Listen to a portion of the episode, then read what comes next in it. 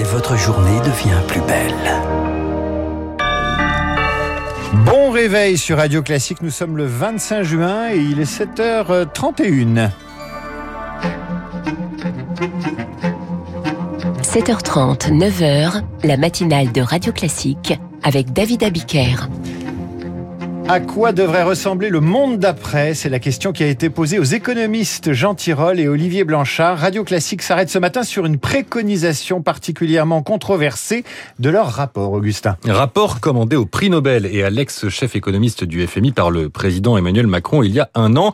500 pages dévoilées mercredi pour esquisser les grandes lignes des réformes jugées nécessaires dans les prochaines années, comme l'instauration d'une retraite à points ou la remise à plat des droits de succession.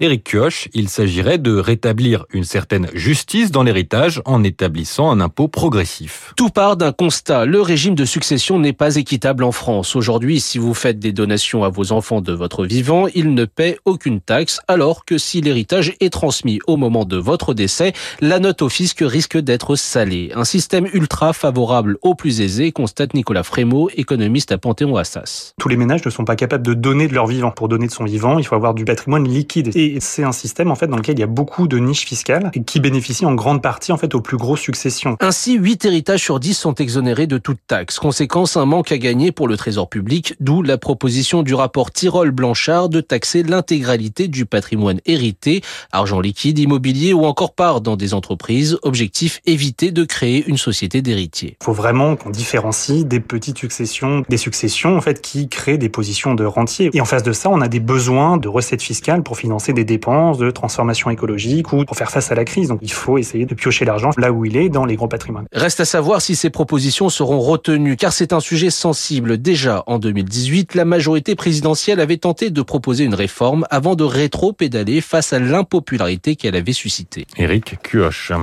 pour euh, attention si vous comptez prendre l'avion euh, de ouvert un aéroport parisien ce week-end mouvement de grève chez Aéroport de Paris le gestionnaire des aéroports parisiens. Il y aura des vols annulés ou des retards protestation contre un projet de baisse de salaire.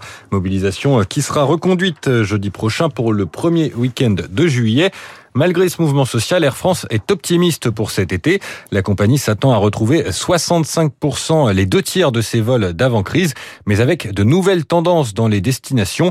Guy Zaclade, directeur du hub Charles de Gaulle chez Air France. Au départ de Charles de Gaulle, on devrait avoir cet été entre 250 et 300 vols par jour. C'est une vraie reprise. Les destinations phares cet été, c'est des destinations qui sont à la fois des destinations dépaysantes et rassurantes, le pourtour méditerranéen, le Maroc, la Grèce, avec 80% de vols supplémentaires sur la Grèce par rapport à il y a deux ans dans les Cyclades, en Crète, qui étaient des destinations que généralement on n'offrait pas, mais là ça correspond à une demande. Avant, on avait un certain nombre de personnes qui allaient dans des destinations long courrier comme l'Asie. L'Asie aujourd'hui a des flux de trafic très très faibles. L'Amérique du Sud a également des flux de trafic très faibles. Donc ces personnes qui avaient envie de faire des voyages long courrier se reportent aujourd'hui soit sur des destinations européennes, soit plutôt sur les départements d'outre-mer.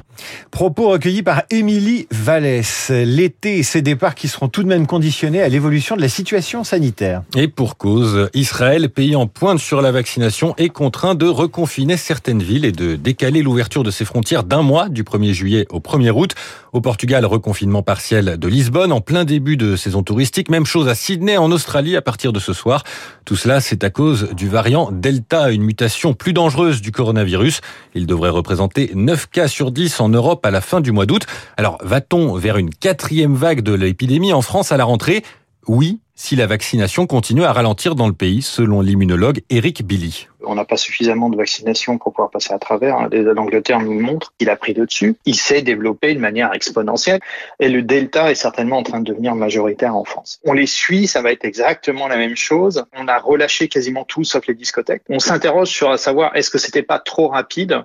Les Anglais qui ont commencé à rouvrir euh, style un mois avant nous n'ont pas rouvert autant que nous. Si Delta se développe et qu'on a de nouveau une réellement une résurgence, ce seront les gens non vaccinés de plus de 50 ans qui seront maintenant les nouveaux, euh, les nouveaux entre guillemets clients pour les cas hospitaliers. L'immunologue Eric Billy répondait à Rémi Pfister. Pour l'instant, c'est dans les Landes que la situation est préoccupante.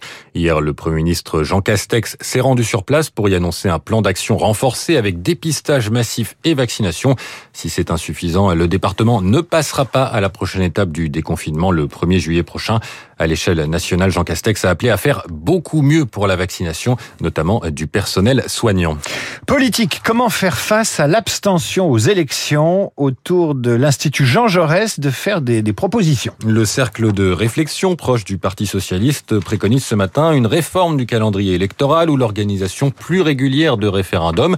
Dimanche dernier, deux Français sur trois ne sont pas allés voter au régional et départemental, notamment les plus jeunes, parfois par manque de conscience des enjeux, notamment pour les départementales, dont la campagne a été masquée sans doute parfois par celle des régionales. Alors, à quoi servent exactement les départements? Réponse ce matin sur Radio Classique de Benjamin Morel, maître de conférences en sciences politiques à l'université Panthéon-Assas à Paris. Les compétences du conseil départemental, ce sont essentiellement des compétences qui sont centrées sur l'action sociale, avec notamment le RSA et également d'autres compétences plus historiques, la gestion des collèges, la gestion de la voirie, dont la question du 80 km heure et de la possibilité pour les départements d'adapter. C'est un budget important, mais c'est un budget contraint, c'est-à-dire que vous ne pouvez pas toucher au montant du RSA, vous ne contrôlez pas non plus le nombre d'allocataires, tout ça faisant que la capacité d'agir sur les politiques qui sont les politiques menées est généralement relativement contrainte. Un propos recueilli par Camille Schmitt.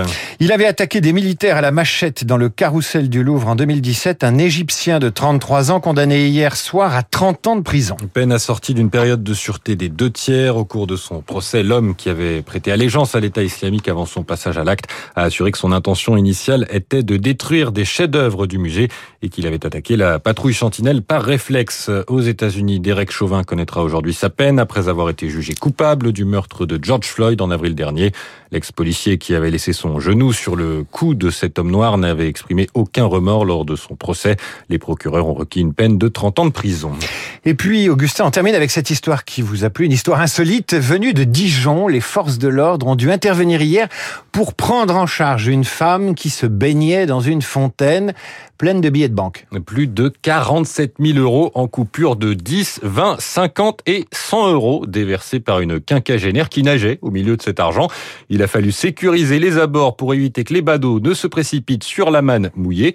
La femme, fragile sur le plan psychologique, a été prise en charge par le SAMU. Elle n'a fourni aucune explication sur son geste. Vous êtes déjà baigné dans une piscine de billets? Ben, euh, J'aimerais bien, j'aimerais bien, mais j'avoue que c'est compliqué quand même. Quand, quand, vous trouvez la piscine, Des vous billets Monopoly peut-être. Merci Augustin, vous revenez à 8h30 à suivre les spécialistes et les derniers sondages avant le vote de dimanche. Et puis une crise politique sans précédent au pays d'Abat.